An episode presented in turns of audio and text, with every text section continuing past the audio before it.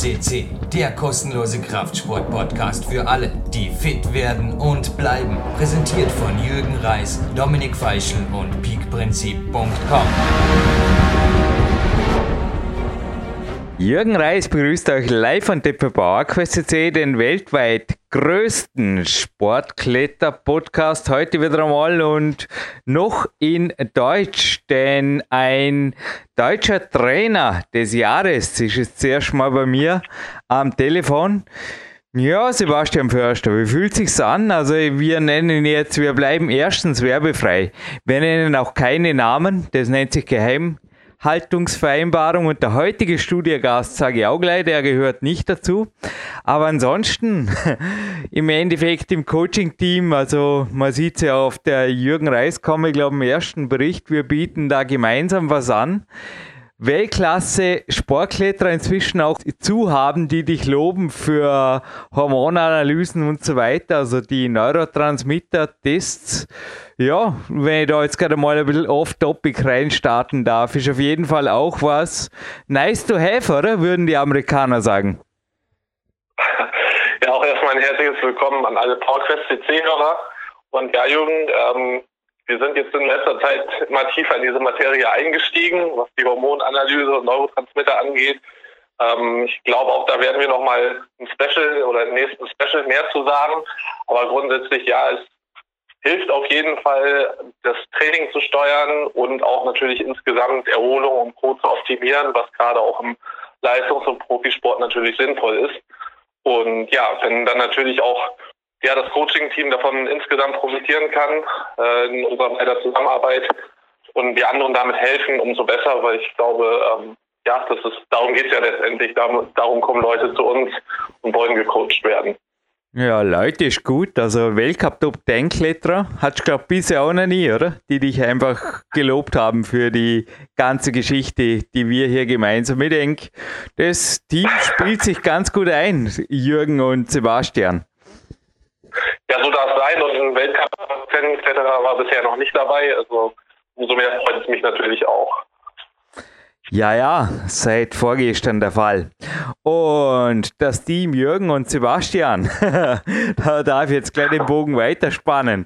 Hoffe, du bist mir nicht böse, wenn ich jetzt ein wenig abrücke von dir, beziehungsweise ich kann gerne direkt bei dir bleiben, denn du darfst heute den Korken knallen lassen. Viele werden es eh schon im Teaser gesehen haben, dein Namensvetter. Und ich glaube, du hast es dir nicht nehmen lassen, das Sven Albin und es hätte sich auch angeboten angeboten für diesen Vorabspann. Hey, übrigens, jetzt bevor du wirklich den Korken knallen lässt, Special bezogen, verrückt. Jetzt, wo wir das aufzeichnen, das Special mit dem Sven Albinus noch nicht einmal online und jetzt halte dich fest, Sebastian Förster. 48, 48 Fragen und Rückmeldungen sind gekommen auf die Trainer des oh. Jahres Sendung hin. Oh, ja, genau.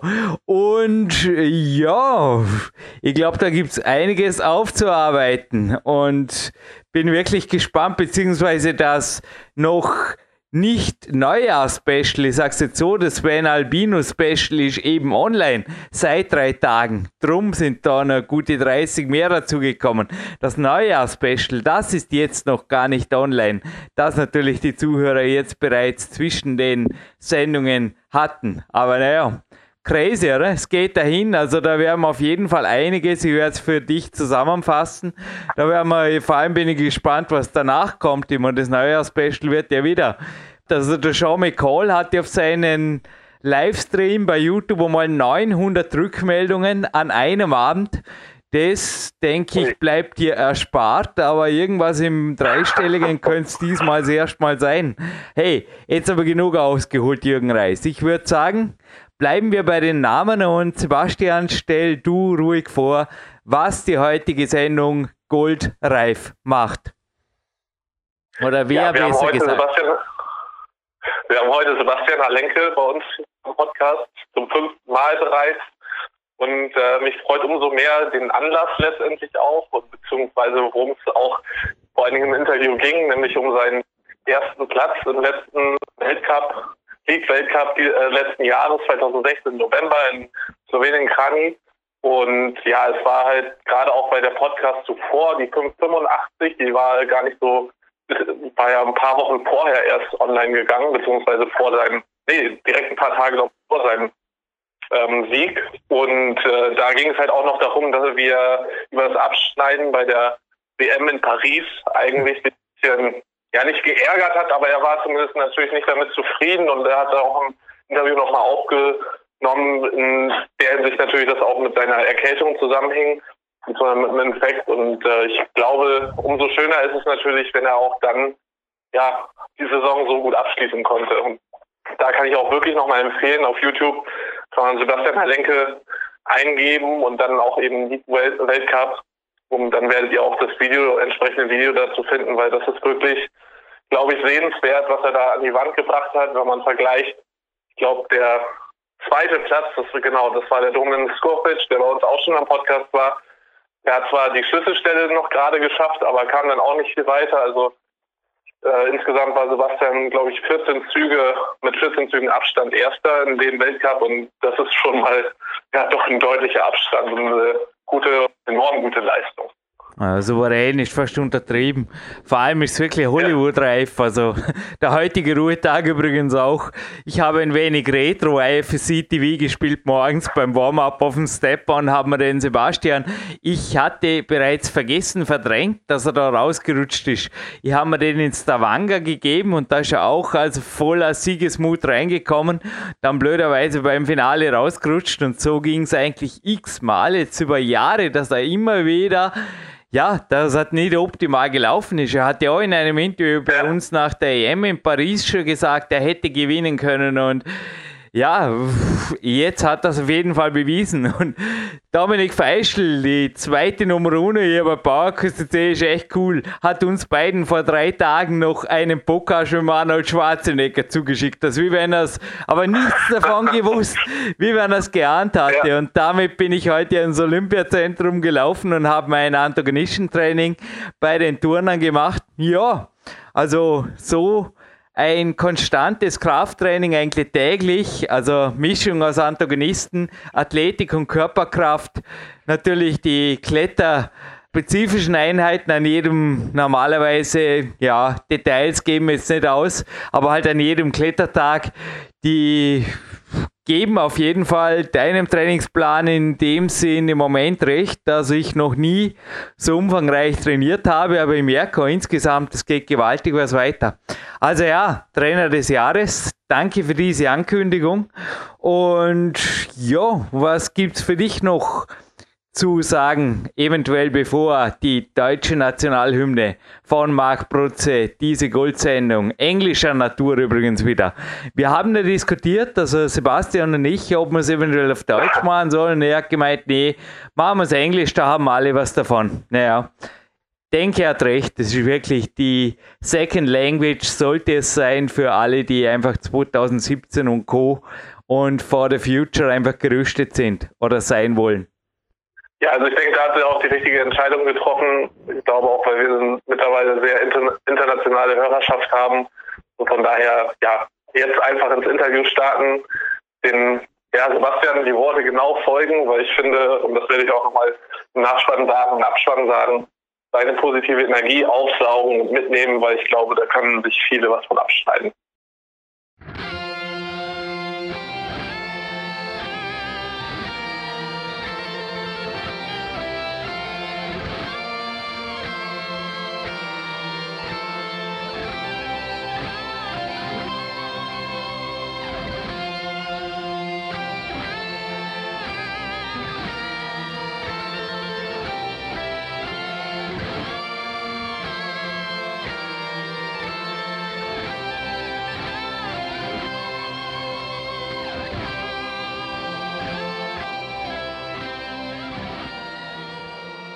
And again, like last time in Gold Podcast 585, Jürgen Reis welcomes you in the main part of the show.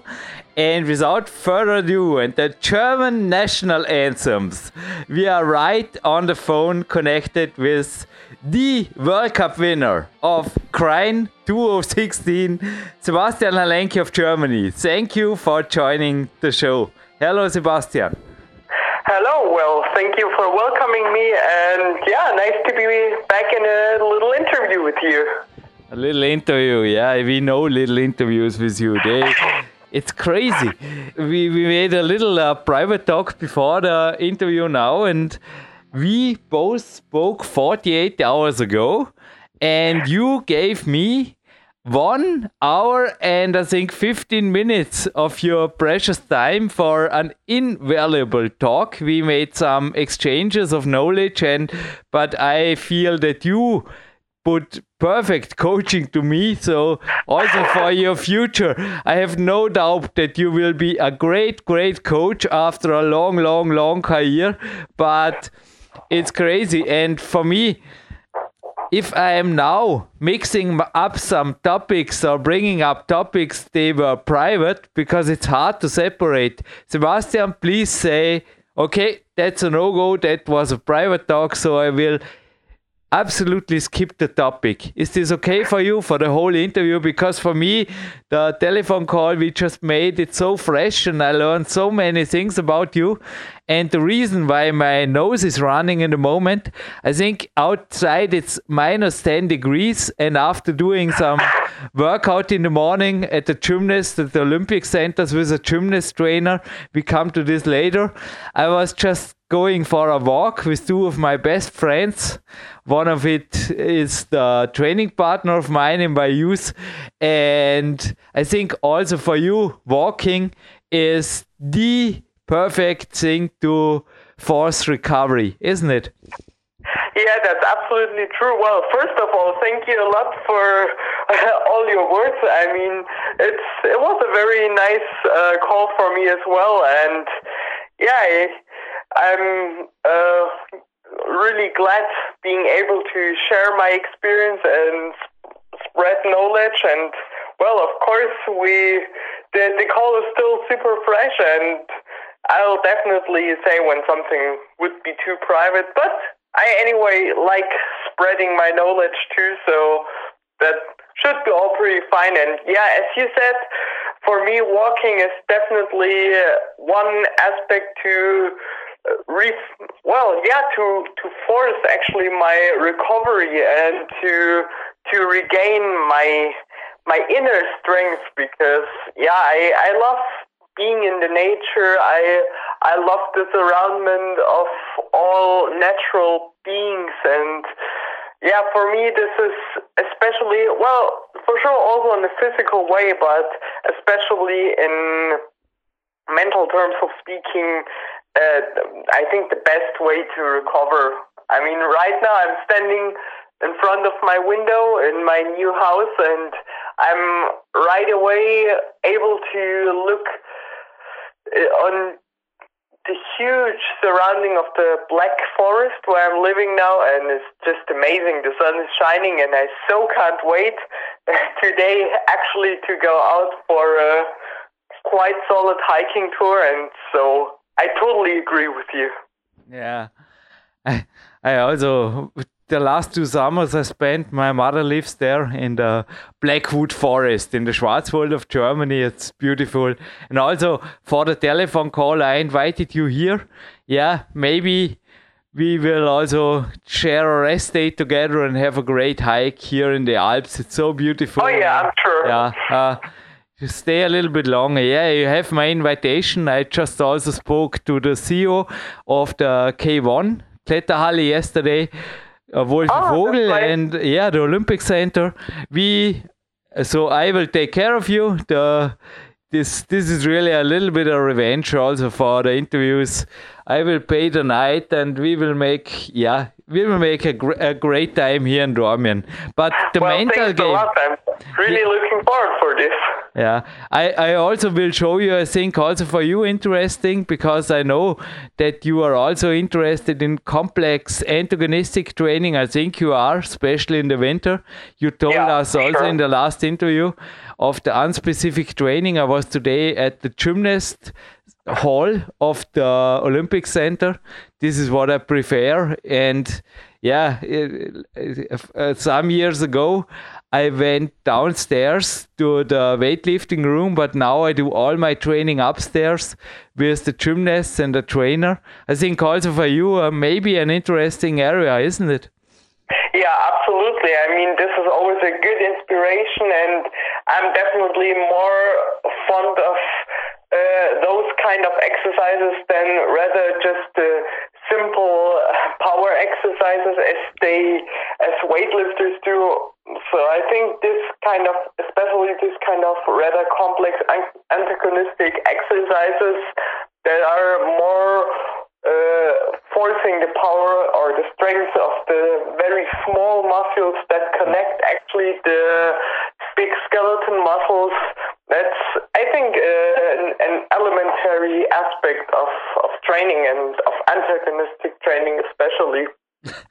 this interview really got a great flow. I don't know where to. There are so many points I can, but let's stay on this special from America, there's a trend that there are many trainers, they are really forcing the climbers to do really, as you said, heavy weightlifting like the deadlift, like bench presses, also athletic stuff like from CrossFit, you know, box jumps yeah. and things like this. Did you ever did something and do you think it will improve your climbing? well, hard question sorry but it's it's also because of the private talk sorry i know some of your answers ahead but the listeners don't so explain them because the private talk was in german so maybe the yeah, same sure. answer in english will do the job yeah yeah absolutely i mean well i have already in some time even tried out some real crossfit things i mean it was an opportunity I had once in one training session. And yeah, to be honest, it's okay trying it out once, but I'm not really fond of it, and especially the way they do it in CrossFit, for instance, that um, a they work a lot on the, the big muscles, and as you said, with big weights, and this is so much about actually not only gaining muscular strength but also building up muscular mass, which is an, totally the wrong uh, approach for climbers, in my opinion, because you do not actually want to increase muscular mass and weight in this way. You you want to to increase the uh, uh, the the ratio between power and body mass. So you actually want to increase your, if we only speak in terms of gaining strength, your intramuscular coordination. I mean, of course, you need a basement uh, of of muscular mass in order to have a certain amount of intramuscular coordination. But I think this is not really the the matter of this is not gaining as much muscles as possible, but to to to work with the muscular mass that you've got as well as possible, and uh, increasing muscular mass in the parts where you have eventually some um, particular weaknesses. Like, for instance, for myself, I can say that surely uh, my triceps is pretty weak. So in that part, I've tried, in fact, to build up a little bit, but I know that I do not need to to increase a huge muscular mass, let's say in my chest, or even worse it would be, for instance, in the legs, where as a climber, I do not actually want. I mean, as a climber, I don't need to have a huge uh, leg muscle in order to jump away from somewhere or to push uh, from my leg. That's definitely not necessary.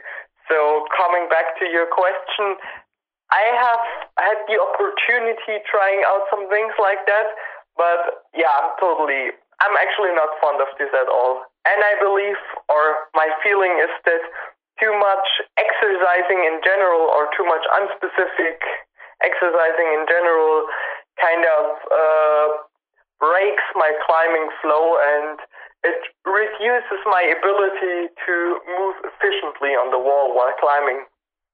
It also takes away the energy.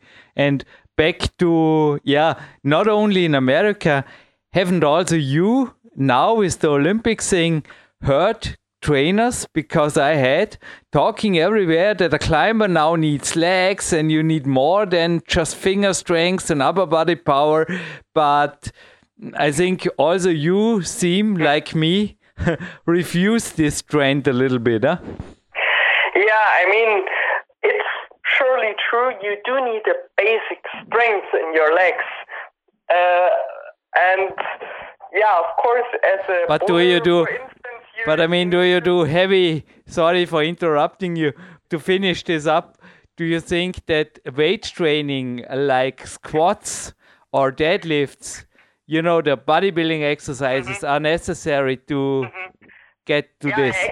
I actually, wanted to uh, get on that topic right from where I came right now because I do not see that you need those uh, bodybuilder exercises um, to really gain your leg strength.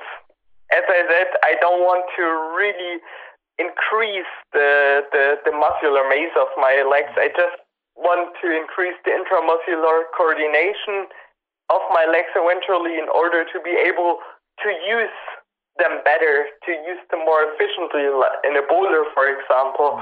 But no, those exercises, I think they're actually mm, actually affecting more in a negative way. Perfect flowing interview. Yesterday evening, beside my warrior dinner, first part I was learning for your interview, but then, yeah, after flipping through a climbing magazine, I often get to this. They are easy to read, funny, sometimes also great woman in there, and nice. This men's fitness magazines. This time it was the German Flex, and there is a man with huge muscles. His name is Arnold Schwarzenegger. You might have ah. heard of him. He's from Austria, I guess. And yeah, they here wrote, and this is one thing I wanted to pick up 10 minutes ago because then you spoke about walking.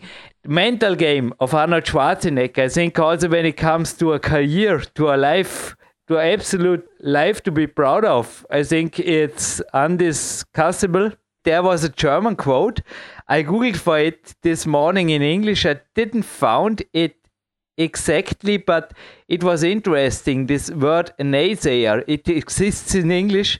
I asked my mentor. One of the main rules of Arnold Schwarzenegger was and is ignore the naysayers, and the other is trust yourself, break some rules, don't be afraid to fail, work like hell, and give something back. And I was just thinking, I will read those rules. And there's a seventh one from the climbing magazine. Number seven is each and every workout should be done and prepared with a clear vision and a clear goal and or towards a clear goal and yeah you think it's going in in direction crying you are right but sebastian your mental game is there something of arnold schwarzenegger what you say yeah um, this is also something i do oh, well i would say this is pretty much re reflecting uh, uh, my, my personal uh, view uh, regarding the mental game I mean, yeah, this this pretty much says it all, actually. I know. I will send this to you afterwards. It's a picture, and it's it will be beside you on my mental frame. But I let you talk. Sorry. Yeah, I, I mean, I, I think this is actually one aspect. Like the, these mental aspects are, I think, uh, such uh, important basic values or yeah, uh, it's like the, the, the mental frame, as you said, uh, that um, is kind of the basement for for success at all, especially in competition. I mean, for myself, I think the the initial point is always the, the goal that I've got, the, the vision that I see, it's always, for me, it always obviously starts with the dream, with the vision. And then to, to this vision, there, there, there comes the plan, there comes the, the well figured out conception, the idea how to, how to achieve this vision, how to reach that wish. And then obviously working as hell. That I think that says it all. I mean, working as hell doesn't always mean destroying yourself uh, in every single session, but well, maybe I would describe it for, in my case, um, giving myself at all in every single way. I mean, living every single day uh, for this goal, for this dream, um, giving it up in some way. And I mean, this this con this doesn't contain only the training sessions. That just contains the whole life or the way even of thinking of being. Like it's it becomes part of oneself, and I think that's actually for me the the main thing then to achieve my goal. If i completely live it if i live my vision if i live my dream in all its being then i'm able i found out especially Kranj this competition has been the confirmation for me in this way. If i really live it by complete then i can achieve what i want to achieve and yeah, breaking rules, I think that's also uh, one major and a special important part because uh, rules are rules are important and rules always uh, reflect, or if they are good rules, then they reflect a kind of uh, general truth or some some basement of knowledge. But rules uh, or systems can never apply in in every single way to every single individuum.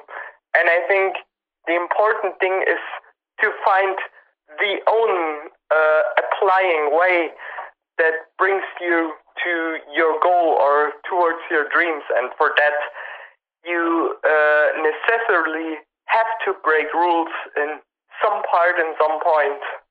Huh. And I was just thinking about the very first thing they write here in the German magazine of Arnold Schwarzenegger to come for a minute more in detail to these mental games. He always again and again emphasized how important it is to avoid negative people, so the naysayers. And I was just mm-hmm. thinking about the telephone call we made two days ago. We were both interested in each other's strategies, but we were also, like you always are, we were positive and we were having a lot of fun. So I do. I hope you also did yeah, enjoy yeah, the call. Totally. And also, you, I was thinking about your father. He was back in Gold episode 405, or also Maxi Klaus. I never saw anybody around you not being with a complete positive mindset. And I think if you speak to me for over an hour, you have no time to be with others, you know, maybe negative people. Yeah. And also the training alone, I think, like me, you also like sometimes to train alone because it's, yeah, then you have your own mental game. And if you have a positive mindset, that's also what you said in the private call. I think the rest, often with the plan and the strategy and the training plan and the trainer, what what he told you or what you discussed comes from from inner from really yeah. from the, then the mental game becomes reality am i here yeah. maybe on a right path to the number one podium to grind yeah and that's the thing the, the positivity like if you if you look towards life with a smile then life is going to smile back at you.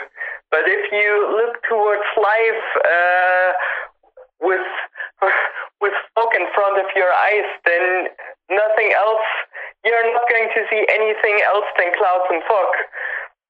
What I want to say with this metaphor is, to- you're totally right that um, the positivity, like the attitude that you've got inner yourself to towards what you do, towards yourself, towards all being. This is a major basement of how you, first of all, perceive everything, like your whole life, yourself, all your surroundment, and that's, in my opinion, for sure also the basement to reach, to achieve something positive. And yeah, of course, I mean, all these, uh, well, all negative mental aspects like doubt, fear, uh, whatever it is, uh, anger, they somehow always hold you you back from uh, taking out best of yourself, uh, of the day, of everything what surrounds us, and yeah, now this is a very good transfer, as you said, towards Kranj because I think this is something what I have uh, mainly tried to work on, especially towards Kranj, is really uh, the way I perceive life, living um, with the goal and with the dream in my back head, but not as something what's pressuring me or pushing me or what I have to achieve, but as a gift and as my as my vision that I am able to and that I can go for. But anyway, through living from moment to moment and uh, enjoying the present moment and always trying to take out the best of the of each little minute that I've got in my life. And I think this is a, a mental part or uh, one part of the mental game that has actually made it possible for me to to be on top on Kranj. We are reaching nearer and nearer the top of Kranj, but stop. There is a newspaper in front of me. It's Economy. Sebastian, it's good that you don't live in Austria because here the rule is that also a man in my age, maybe a little bit more, but in your age, you should work 42.9 hours a week. So you're in Germany, and here the mainstream statistics says Sebastian Förster in the winter to be mainstream Germany, you should work 41.4 hours a week. Mm. Oh, it's nice, isn't it? You save an hour between here and there's a, a time shift or something. I guess this is I guess this is exactly your plan now in the winter. uh, yeah, obviously. to get stuck in a to get stuck in an office. No, but aren't there sometimes naysayers around you? They even now after a World Cup win say, yeah, but okay, this is no future, this is no life. And you spoke about your house. I guess you were mentioning the house of your father, and yeah, what I what is your strategy? Because now. I am for sure you were the luckiest, the happiest, and most positive driven climber of the IFC. You are a brand, not because of your haircut, because of your appearance. And you must be the most happiest man of Germany in the Blackfoot Forest in the moment. So, what do you do in the moment when somebody runs into your life and say, "Hey, Sebastian, uh, have you seen this statistic or?" What, what was Jürgen uh, there talking about? This this is true, I guess. well, uh, yeah, you're totally right. I mean, there's still uh, in everywhere na- naysayers around, and I mean, I have to confess, after my World Cup victory, they have uh, reduced in such an extreme way, like all of a sudden, as if the world had changed uh, with one number from one to another instant, which is kind of funny because that shows how how much wrestles and numbers are actually also towards the outside world taking count. But never mind, there are, there are and always will be naysayers around.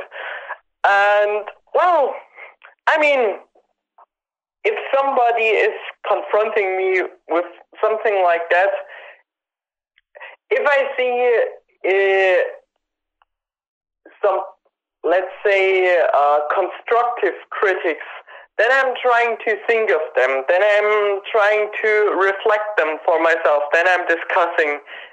But there are also plenty of naysayers or negative acting people who just do this because of uh, different reasons, like eventually some jealousy or whatever it is, or they stop because they are just not able to understand this way of living. Like, as you said, I, if I speak about my house or my home, then it's basically nothing what I could ever pay.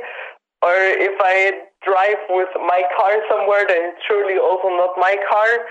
And if you ask me right now, from exactly from what and how do I want to live in 10 years financially, I cannot give you a certain answer. I don't know because I, I know that right now I live and I'm happy with the way I live right now. I know that I, I do have certain options in my future, but I don't know the future and I cannot predict the future. And in some way, that's cool. That makes it interesting. I'm glad I'm not able to do this actually. We'll see. It's going to come. But yeah, I mean, if it's just a negative confrontation because of, let's say, superficial reasons, in my opinion at least, then, well, right now I just have, I, I take it, I can take it super easy because I have got like my my inner confidence and especially with uh, this victory, I've regained a lot of uh, inner confidence and a basic equanimity towards the life happenings. So, I don't know. I mean, either I ignore it or I just tell those people my point of view, but it's not important for me if if there are those people sometime around me or not because I know I have my social basement that is always mm, catching me uh, in hard times and I have my own uh, mental emotional basement which is placed within myself that I can always take the my inner strength from.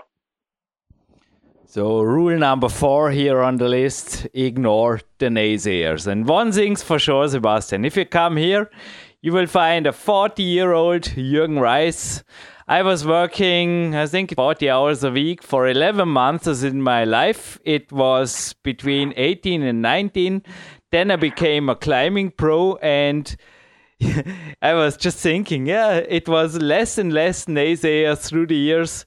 The better you get, and as you say, I also okay. I own a flat in in Dornbirn. It's really nice. I have a great view to the Lake of Constance, but I have no car. Instead, I have two bikes, and this is really a law of attraction, or what podcast. Just a minute ago, I was watching down to the street while you were entering, and my greatest mentor, my father, was driving by he is living here 300 meters from here, also with great coffee. I don't even own a coffee machine, so but you will get your coffee at my father's house. I'm looking oh, forward perfect. to visit you. I'm also, I think, also like you.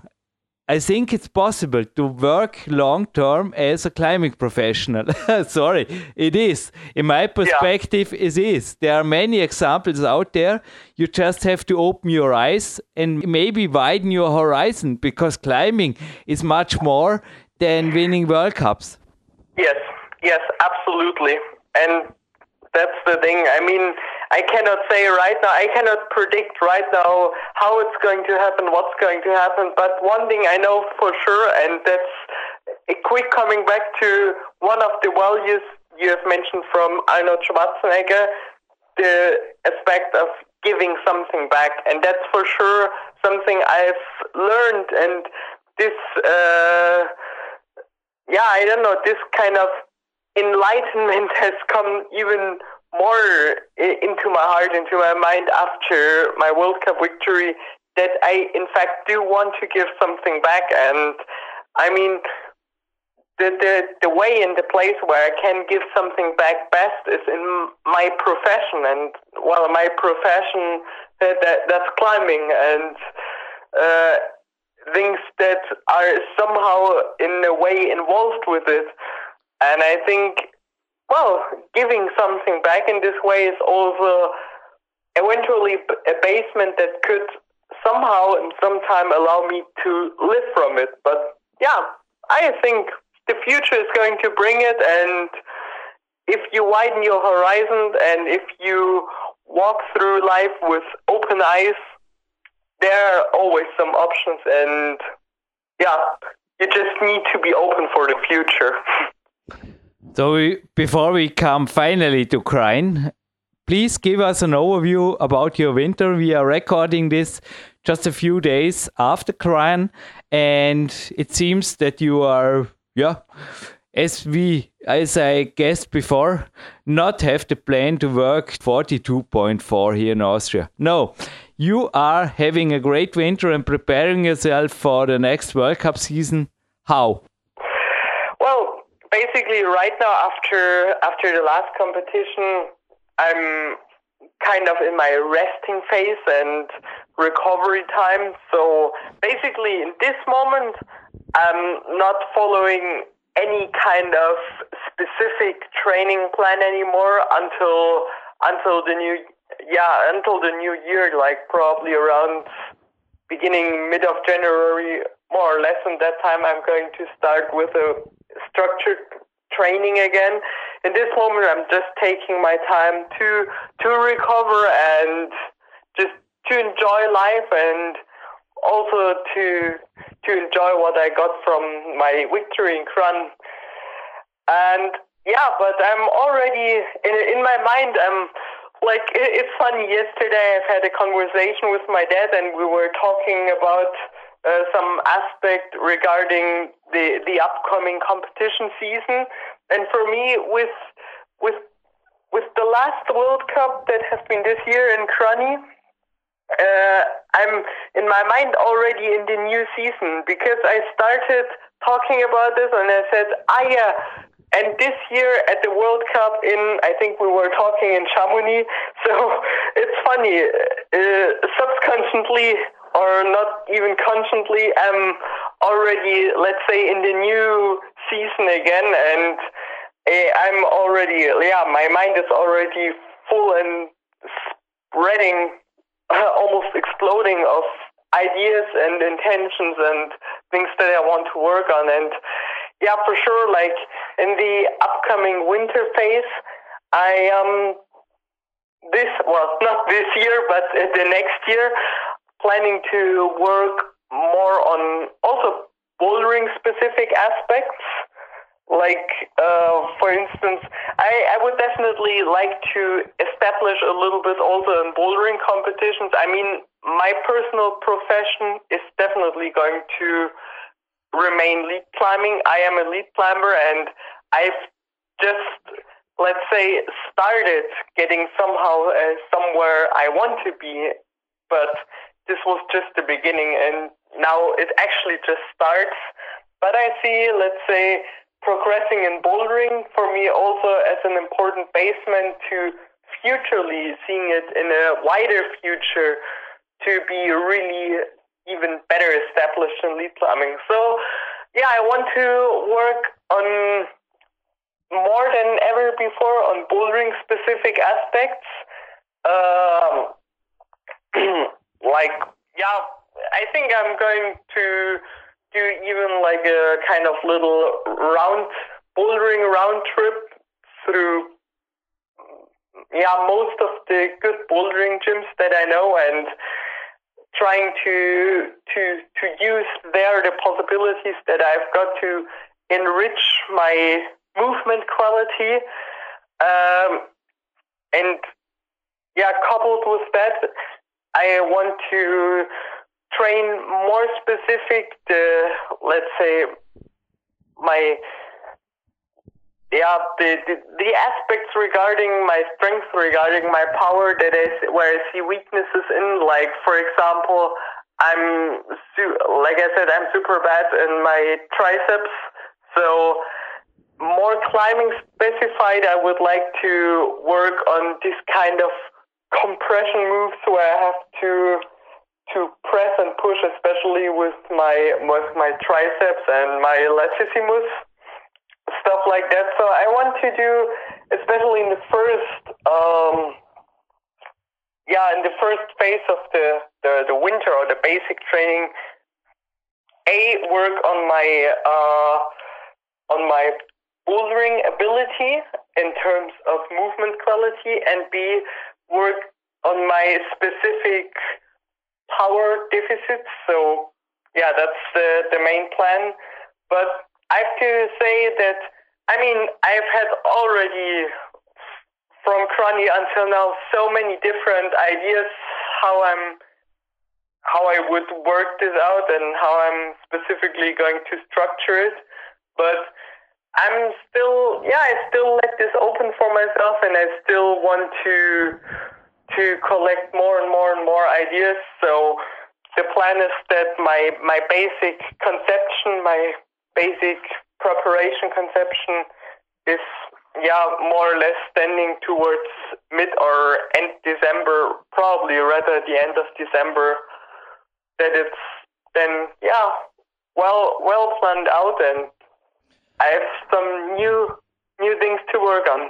I was just thinking maybe you should stay a week here in Dornbirn because I will for sure show you the exercise a German physiotherapist together with a gymnast Olympic coach here taught me. His name is Thomas Wolf, so the German physiotherapist. It's a very, he is climbing himself. It's a very specific exercise on gymnast rings, on also on the banky rings. I do it often on the balcony here, but even more perfect, it's in the in the gymnast hall. I will show you this. And well, there's a new boulder hall in Vorarlberg you might have heard of. Uh, it's Klimmerei. It's just uh, 25 minutes drive here away, but well, stop, stop, stop. It's direction Kranj. And we are driving more and more and more. Uh, direction first east and then a little bit to the south. And then we reach Kranj and the podiums. And the question before I I miss it at all. What feeling was it to hear the national anthem? It's still fresh in your head. Just give us free from your athlete's heart those moments because I think it's no overstatement that you were fighting your tears and you lost the fight. yeah, I mean this this was it was so a great scene. All the listeners, you can see it at the IFSC TV. It was I don't know. Yeah, it's it's it's just great. It's just great. It's just a champion's style. It's absolute the champion on the on the podiums. What was going on in your head? Also watching the others because you were one of the first climbers who approached this and this route and i mean you were winning not by one or two holes. Those were five meters man. So what was going on in your head and what, what was for you sitting in this leader's chair and don't leaving it and from the from the leader's chair to the podium? Sorry for so many questions but your crying impression. Take your time. This is the interview.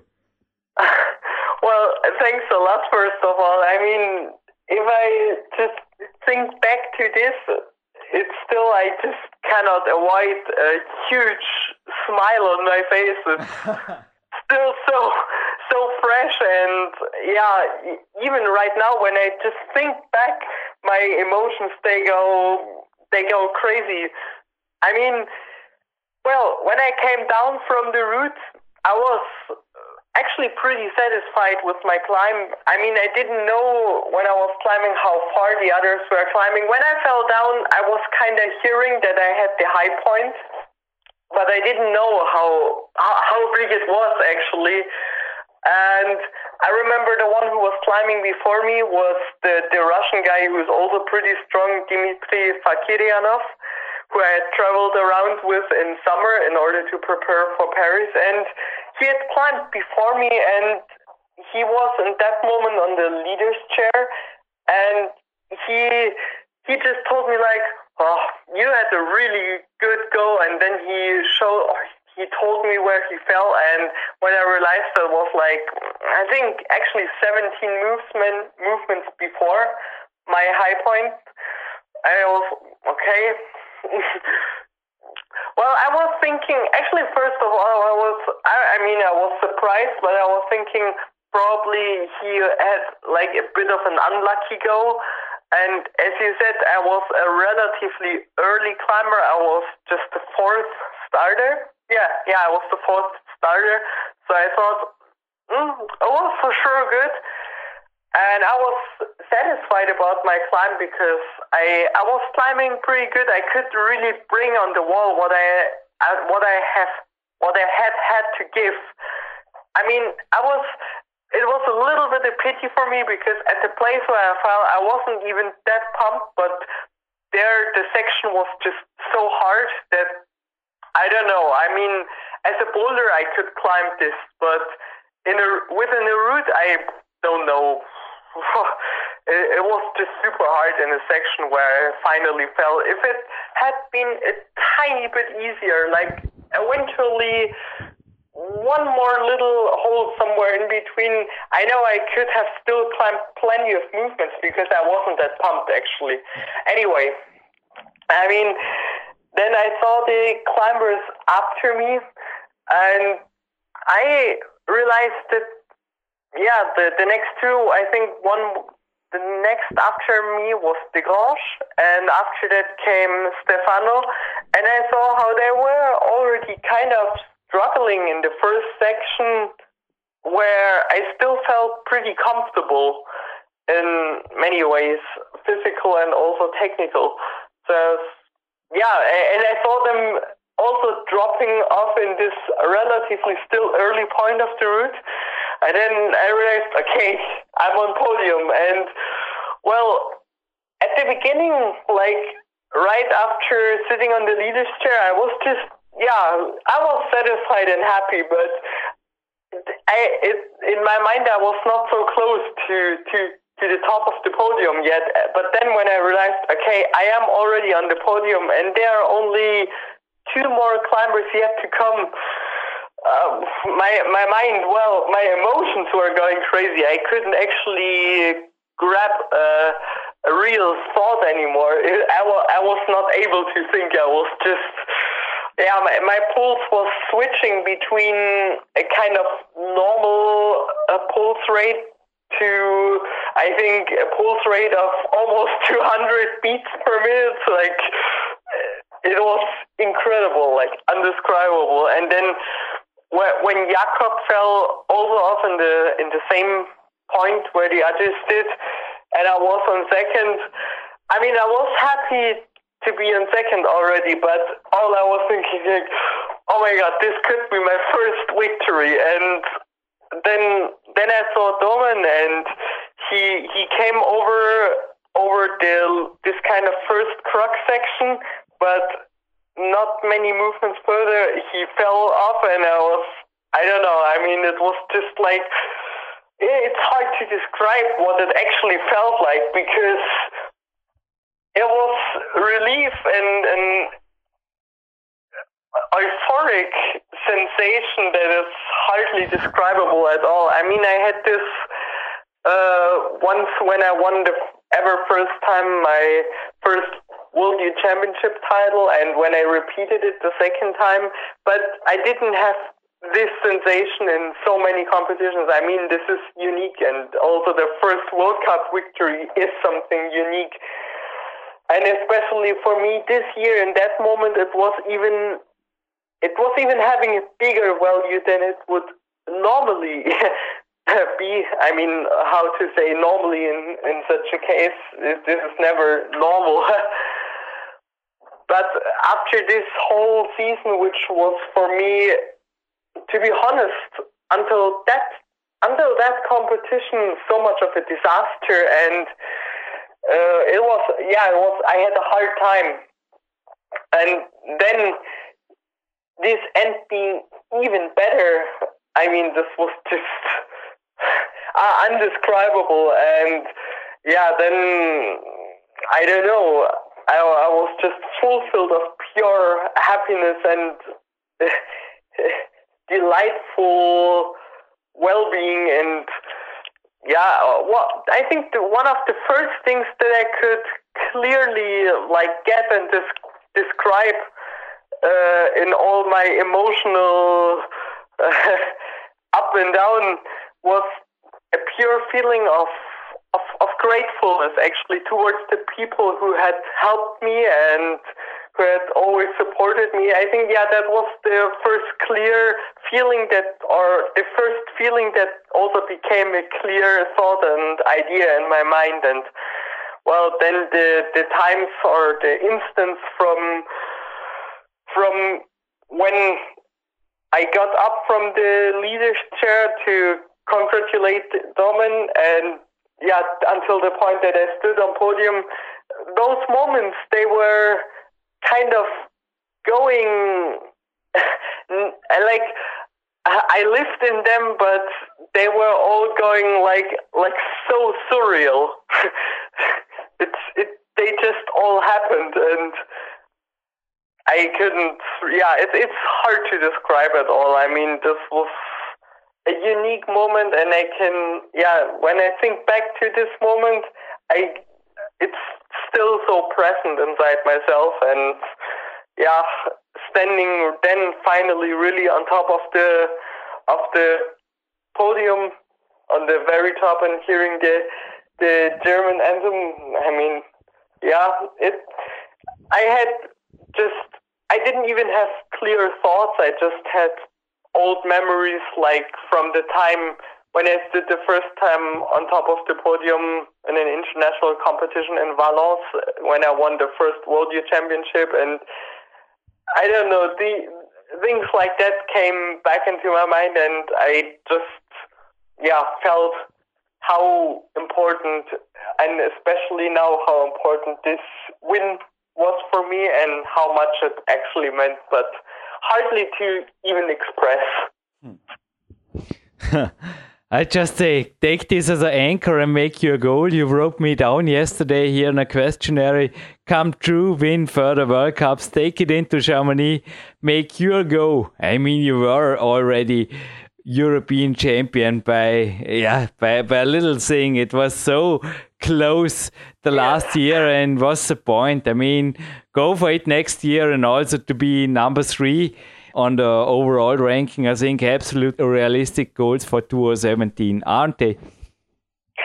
Yeah, yeah. I mean, that's that's definitely my goal. I, I mean, my my minimal goal for the next year for the World Cup season is top five, but I would I would like to establish on the podium. That's definitely like my my real goal, to be honest. And yeah, for for the European Championship, I for me the the title competitions they are always something super special, and I know in my let's say personal constitution and my psychological constitution, I'm a kind of title competitor because for me I can perfectly focus and force all my energy resources, mental and physical, to one event and then really bring it on the wall. That's actually a strength of mine, and that's what I was also really going for towards Kranj after after my really bad happening in in Paris, getting ill just before the semifinals, and when the frustration was over, I said to myself, "Well, I set myself one goal clearly. I said, okay." the way I've been actually like mentally and physically on top in Paris, I want to do exactly the same for Kranj, but I would like to be in instant more in shape. And that was the clear goal that I set to myself. And yeah, it worked out. And so this was for me also an important confirmation. Yes, I'm still able to do this, what always used to be strengths of mine. Mm. And yeah, and I mean, in this way, I'm really hoping for the European Championship next year. I have a little bit a, a, side question. I think we never covered this in an interview, but you were talking a lot about your cold you got in Paris and also some medicine you took. I will not mention the name of this pharmaceutical product, but I was yeah in a flu or ill last time when I was a teenager. And I uh-huh. think, I guess, sometimes it's genetically, but also I mentioned my medicine man, I call him my alternative medicine specialist, alternative medicine podcast EU host, Rudi Pfeiffer. On my table in front of me, there are some homeopathics. Did you ever try things like this or using supplements? I also use omega 3 or sometimes when I need it in high doses, special vitamins do you use uh-huh. something like this to prevent to get you know this thing should not be happening again. Because maybe here we stay positive here but maybe you would have been world champion. Hey no you won crying everything is fine but to make this more stable do you have some here maybe some winter strategies to improve your knowledge and your maybe prevent yourself from further uh-huh sicknesses? Yeah, I mean, I have already. Uh, I mean, I've tried in this way, uh, in fact, several things, and I've also in certain times worked with supplements and in sometimes even a bit more and even in around that time I had taken some some vitamins like uh, I have taken in especially in that time, for instance, vitamin C and the, uh, for instance, also omega three. I'm always taking it because uh, I actually, yeah, that the, the the supplements that I'm taking now, most of them, apart from vitamin C, that I'm using, yeah, in times that I think, okay, it could be like critical or it's really important that I stay healthy. Uh, but apart from this, all the supplements that I'm taking, I was advised from doctors to take them for several reasons, like omega 3, because of an old health issue I had uh, regarding a cardiological trouble. And yeah, also in certain phases, uh, I'm taking vitamin D. So yes, in fact, I I have tried out things like that, and I've had. Um, I mean, I'm also in touch with a sports nutritionist by the moment, and I'm having one um, sports medicinist who I'm working with, and these are for sure also yeah aspects I've been clearly trying to well investigate about. I think let's say for for uh, Paris, it was pretty much unluck, and also it was for sure a fact that many people, especially in that event around me, were actually ill. So this was for sure a very unlucky circumstance. And another fact was, I mean, uh, every professional competition climber knows that for for important competitions, you always try to bring all. Let's say you try to figure everything out in the most in the in the most perfect way and in the same it correlates also with the weight and in paris for instance i was having my let's say personal minimal perfect weight that i had the feeling it was and I mean, but if you're also on on your very low weight, the the body is less resistant towards outer influences like effects, uh, like infections and stuff like that. So I think this could be an, another circumstance that was also somehow uh, not ideal in this way, at least concerning that. Yeah, that happenstance for example, right now in Kranj, um, I know that, or I, I was even intentionally having a little bit more weight than in in uh, Paris, for example, because I know that for myself, I'm not, let's say, I'm not an autumn person, and for me, I tend to get infections or tend to get ill around this time, and especially for Kranj, it's several times the problem that just before the competition or very close before the competition, I got some light uh, infect. So this time I said, okay, I, I do not want to take the risk uh, to eventually get some infect there again, and I prefer to have to be a little bit more general resistant against outer circumstances. So I will have a little bit more weight in order to have a higher resistance, a higher general physical resistance, and I think that was that was good, in fact, because once I did have the feeling that if I'm now not careful, I might get an infection, but I didn't. Sebastian, today is Saturday. Tomorrow afternoon, I'm just thinking I'm driving to a training camp eastwards. That's all I can say in the moment.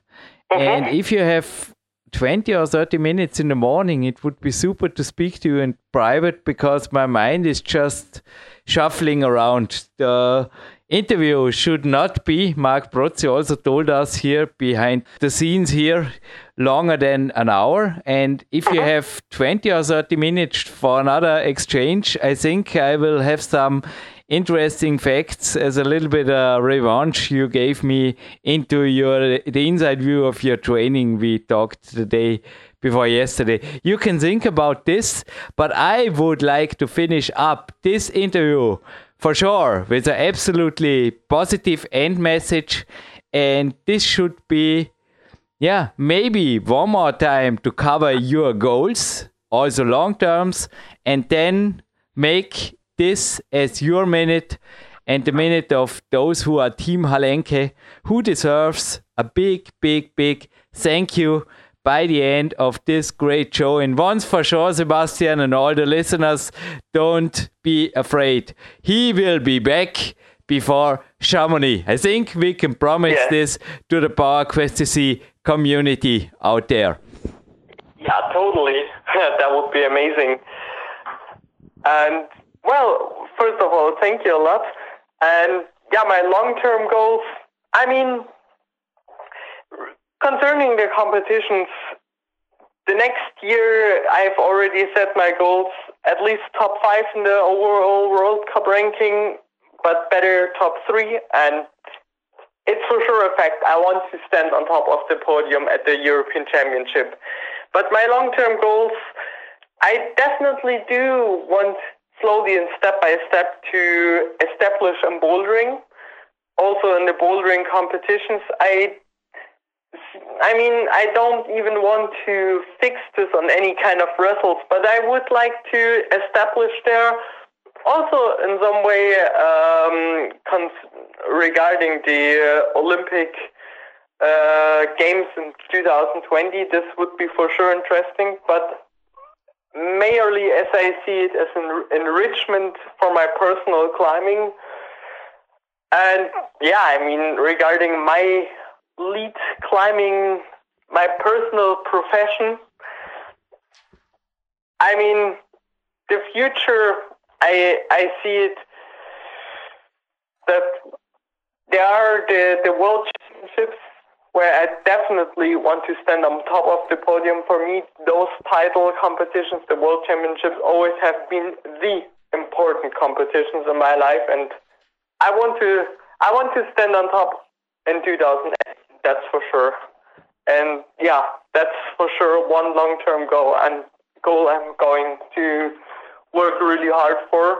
And also, yeah, generally in the in the World Cups in lead, from year to year, I do want to establish uh, constantly on the podium. That's that's definitely a plan, and I think that I mean for sure that's not easy because we still have got a very young sport, and I believe that especially now, also with the Olympia development, there will be even more people working working pretty hard, and uh, there will be a general better support. But yeah, I can do it. I believe I can do it, and I'm going to do everything in order to reach my goal. But also besides the pure, besides my pure sporty climbing goal, as I mentioned before, I do want to give something back. I I don't have a concrete plan yet now, but I I want to surely I want to live as a somehow as a professional climber or involved with climbing. But mainly, the, for me, the purpose is it's not about actually making money. I mean, at the moment, I'm in this super lucky case that I'm having a familiar background and support that I do not have to worry about financial aspects. So for me, all the things that I'm doing right now in these ways are are important prospectively, but luckily for the moment not essential. But I mean, I know for the future it will be essential, so it would be good to build up a kind of uh, also structure in this way that I'm able to prospectively really live from it and with it. But yeah, mostly I really do want to give something back, and if it's with doing some training sessions, uh, spreading my knowledge, doing some kind of uh, informational exchange, whatever it is. But this is, yeah, I want. This is something I want to do. I, I believe that I have a very privileged and happy life, and I think in this way it's also a kind of, or I see it as a kind of duty of myself giving something back.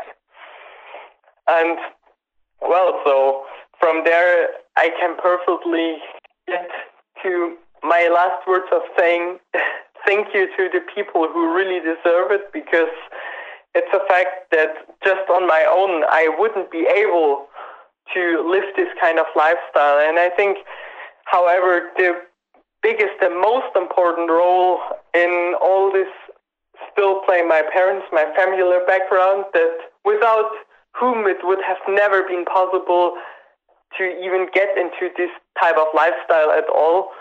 But also, well, I mean, especially within the last years, I got an amazing help and support from the new uh, German lead team coach Maxi Klaus, with who I've had so many very constructive discussions, conversations about training, about climbing, but also in a very mental, emotional way, uh, has well helped me and guided me within the ups and downs in the competitions. And yeah, he, he is a, a great enrichment for the whole German climbing at all. And I believe this is still going to be fruiting even more uh, in the next years in the in the close and wide future. Apart from that, I definitely want to thank my my good friends who have a few, but instead of too many, I've got really, really good ones, and I know I can always trust them. And well, this is also a mental and emotional support that is, yeah, it always it's never so obvious, but it's really important. And well, last but not least, uh, thanks a lot to my sponsors, Re- especially regarding Kranj. Thank you once again so much to T-Wall, who had sponsored me an amazing wall that I can perfectly work with now. And just two days ago, I got an amazing new package with volumes and holes. And when I checked it out, I was so, so excited. And I'm also glad to be able to call a new sponsor of mine, uh, Benfer, who is going to equip me with really good bouldering pads. So I won't have to just use old mattresses and some some own crash pads anymore. Yeah, and finally, of course, my climbing shoe sponsor Scarpa and my great chalk sponsor Mental Climbing. Well, and with this, I would yeah like to close my my thanking, and also I want to thank you for this nice little or a little bit bigger than little podcast, and yeah, it was really really great having that time together. Sebastian, thank you for every minute. We are out of the show. Please stay on the phone for shortly arranging maybe a possible time for you tomorrow to talk about uh, alternative medicine, maybe if you're interested, and uh, training camp here in Dornbirn coming up in winter for you. Looking forward, and yeah, thank you, thank you for every second, and I wish you all the best and a lot of podiums and wins in 2017. Thank you. Thank you so much. Ja, zurück aus der Goldperle und wieder in der Wintersonne Peak Countries Vorarlberg, Jürgen Reis und Sebastian irgendwo in Norddeutschland. Wo gehst du denn heute um? Auch noch on tape, hoffentlich. Ja, klar, die Verbindung hält. Also ich bin in Schwerin heute und bin wieder auch mit den Boxern in einer vollen Wettkampfvorbereitung. Wir haben jetzt einige Wettkämpfe im März und April, da geht es richtig rund. Und deswegen heute war ja schon drei Stunden Training angesagt, jetzt ist nachher noch Sauna und Entspannung angesagt. Von daher, also ich bin selber auch fleißig unterwegs und deswegen ja passt auch ganz gut so zum heutigen Tag sind wir absolut im Gleichschritt, würde man im NLP sagen. Genau. Bei mir geht es vorher noch ins Oberdorf zum Biobeck Stadelmann. Kämpferdiener will noch versorgt werden für morgigen Tag. Ja, morgen steht wieder einiges im Zettel bei mir. Und ja, du hast es schon gesagt, also die Energie, glaube ich, war, naja, er steckt an. Ich glaube, wir haben uns da gegenseitig ziemlich hochpusht. Na, mir selber das Interview hat mächtig, mächtig, mächtig Spaß gemacht. Er hat mir übrigens so einige Materialien oder einige Infos noch geliefert für das unveröffentlicht bleiben werdende Hardcore-Climber-Buch, Climbing Power Buch. Ich sag's einmal mal so, Peak Time 2. Und ja, also es gibt ja dann auch ein Special dazu, zahlreiche Fragen, die jetzt einfach auch kamen, werden sich vermutlich noch häufen. Unter anderem ging es auch um Max Damecker, den Turner, in Kooperation, beziehungsweise der Fragensteller hat gleich den Max Rudiger über einen Kamm geschert und einfach gefragt, inwiefern das noch mit normaler Trainingslehre zu tun hat. Nun, beim Sebastian Alenke steht ja ein Papa dahinter, der sehr wohl, also überhaupt er selber auch, auch bei mir, ist im Endeffekt schon Klettertrainingslehre einfach dahinter, aber klar, ist immer die Frage, was man darunter versteht, aber mehr dazu in einem Special. Aber was waren für dich so die Takeaways neben den Six Rules oder Seven Rules of Mr. Arnie Schwarzenegger?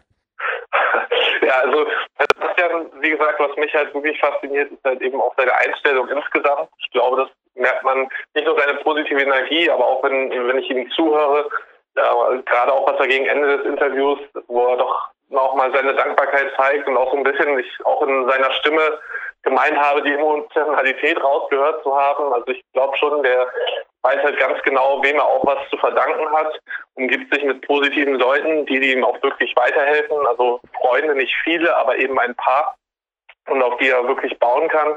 Ich glaube, das ist halt auch ganz, ganz entscheidend, eben, was wir auch des häufigeren erwähnen, eben das Umfeld. Aber dann auch eben dankbar zu sein für das Ganze nicht für selbstverständlich zu nehmen und eben bodenständig zu bleiben, trotz der Erfolge. Er hätte jetzt natürlich auch sagen können, ich werde jetzt Weltmeister und äh, ja, mache irgendwie was anderes. Ähm, aber ich glaube, er ist, er ist da ganz klar fokussiert auf die Ziele, die er vor sich hat.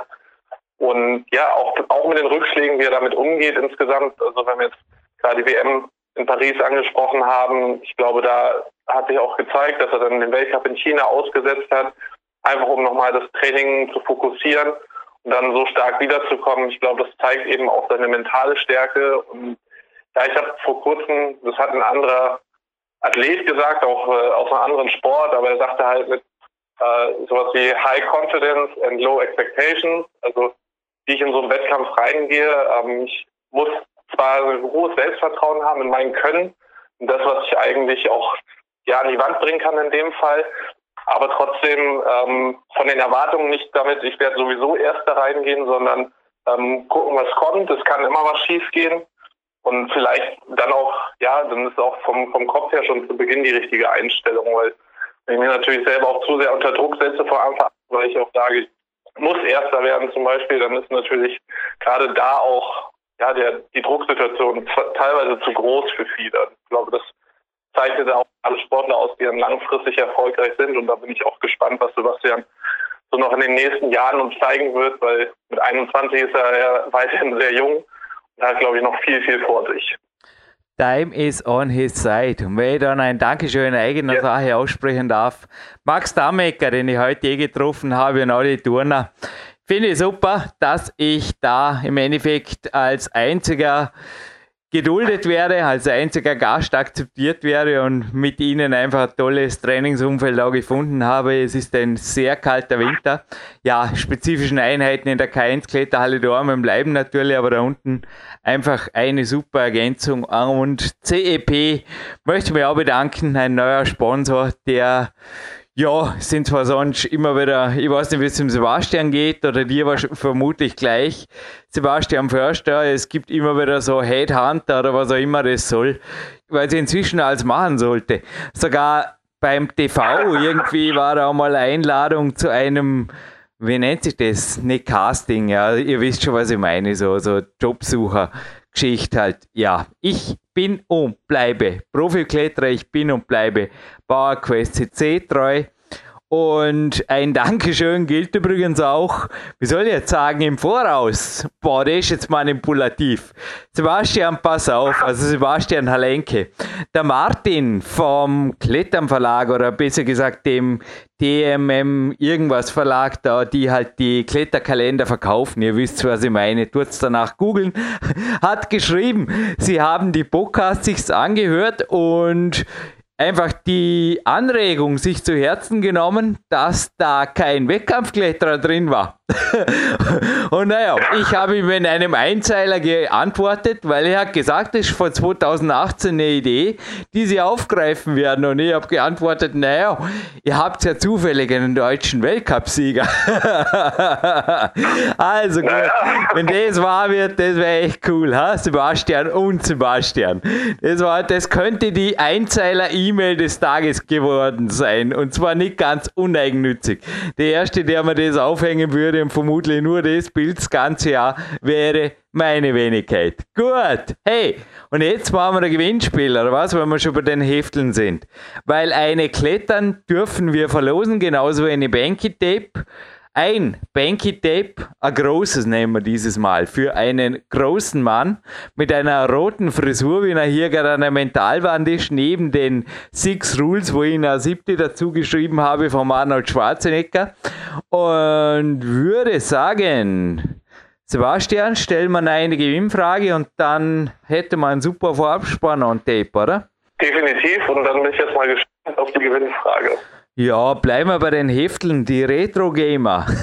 Sebastian Förster, ich glaube, er weiß so als Coach, ich weiß nicht, wann ich das letzte Mal Flight Simulator gespielt habe, warum er mich diese abonnieren und lesen lässt, weil man kann entweder Computer spielen oder sich mit Bin der, dann det beschäftigen. Und ich hätte da eine Frage, und zwar erstens, habe ich da gestern eben die Ausgabe 316 durchgeblättert und da war sogar die Gewinnantwort eines der vergangenen Retro Gamer Gewinnspiele drin. Die X-Wing oder der X-Wing war natürlich das Fortbewegungsmittel in Star Wars. Und das Innenleben eines PCs, ja, doch kann man schon sagen, dass das ein PC war, auf jeden Fall. Das war auch jetzt drin in der aktuellen Jahrbuchausgabe, also im Best-of, die es jetzt gibt. Schon ist derselbe Verlag, wie es die CD gibt, für alle, die es interessiert. Aber ich glaube, so schwer ist es nicht. Es ist nämlich ein sehr, sehr, sehr, sehr, sehr, sehr erfolgreicher Heimcomputer geworden und war der Nachfolger des VC20. Und der Grafikchip, den hat ein Albert Charpentier kann das ein französischer Name sein, vermutlich. Charpentier entwickelt und der heißt MOSVIC2. Da ist er aufgeklappt. Nun ja, relativ kompliziert.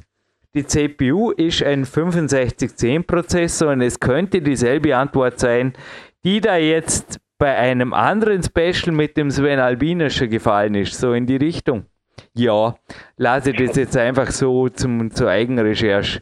Aber der Sebastian wird vielleicht eh schon grinsen. Allzu schwer ist es, glaube ich, nicht. Also einer der erfolgreichsten Spielecomputer vor allem aller Zeiten, weil er hat, also der Herr Charpentier hat gemeint, ich liebe Spiele. Obwohl das Gerät ein Computer werden sollte, wollte ich sicher sein, dass es auch für Spiele bestens geeignet war. Ich hatte keinen, ich hatte den Nachfolger dann, Nachfolger, ja, kann man so sagen, den Amiga 500. Mein Nachbar hatte einer und ich war dort Gott sei Dank nicht viel mehr an der frischen Luft, genauso wie jetzt bald wieder. Also gut, das bitte. Ein Buchstaben und zwei Zahlen auf unser Kontaktformular, eine klettern, ein Banky Tape geht an euch und ich würde sagen, deutscher Weltcupsieger, das lassen wir uns da nochmal im Mund zergehen. Hätte ein anderer, ah ja, nach, ja. nach Kämpfer die Podcasts werde ja immer wieder gefragt. Der Suchbegriff Gourmet, also erstens der Suchbegriff Alenke führt euch zu den anderen Interviews mit Sebastian Alenke und der Suchbegriff Gourmet führt euch zu einem Haubenkoch aus dem Allgäu, der mit mir viele, viele Kämpfe, den er gemacht hat. Dass man da irgendwie einmal schon ein bisschen fürs die ersten 8 von 48 Fragen oder weiß ich wie viele es waren zu konkreten Kämpferinnen, damit man die schon mal äh, über einen Kamm wegscheren, bevor das Special kommt. lieber Martin, liebe Julia, lieber Tom. Ja? Gut. Ich würde sagen, mit der deutschen Nationalhymne von Marc Protze, die wir jetzt noch einmal hören, schließen wir ab. Und Sebastian, du darfst natürlich als Namensväter die letzten Worte motivierender Natur für deinen Namensväter und oder die Zuhörer ergreifen. Gib dir die Gaude. Ja, Sebastian, ich bin gespannt auf die Saison 2017. Gibt weiterhin so Gas und bleib auch so positiv und ja, trainingsenthusiastisch, wie du bisher warst. Und dann wird das bestimmt eine super Saison. Und ansonsten auch an alle PowerQuest CC-Hörer fleißig trainieren und viel an die frische Luft.